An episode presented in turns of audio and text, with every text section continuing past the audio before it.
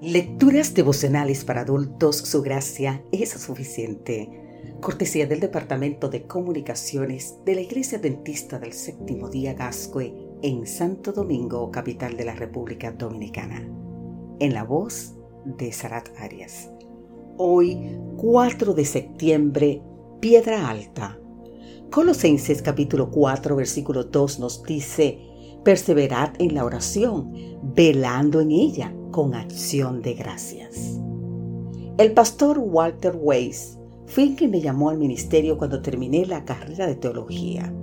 Fue mi primer presidente y le estoy inmensamente agradecido. No solo por el llamado, sino por inspirarnos a un fiel y abnegado ministerio. Fue él quien escribió la historia de los orígenes del Instituto Adventista Balcácer en la zona sur de la provincia de Buenos Aires, Argentina.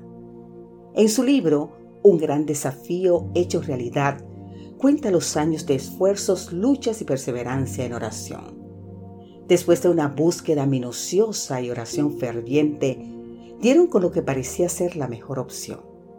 Para eso, tenían que entrevistar al ingeniero agrónomo Carlos Alberto del Torto.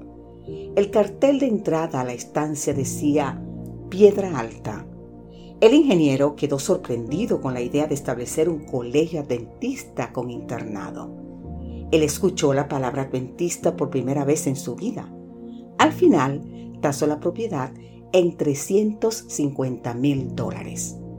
Al otro día, tenía que viajar a las islas del Pacífico Sur, así que pactaron la operación de venta para dentro de tres semanas.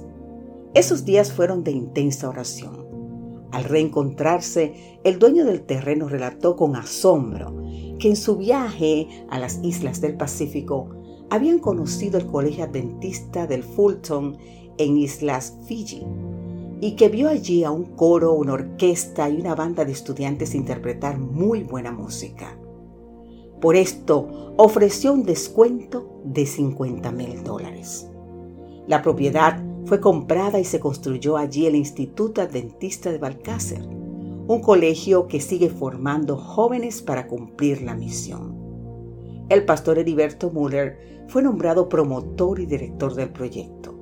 Y fue así como este amigo, que ya pasó al descanso confiando en las promesas del Señor, perseverando en la oración, brindando un fiel y abnegado servicio y amando a la juventud, llegó a ser el primer director de la institución.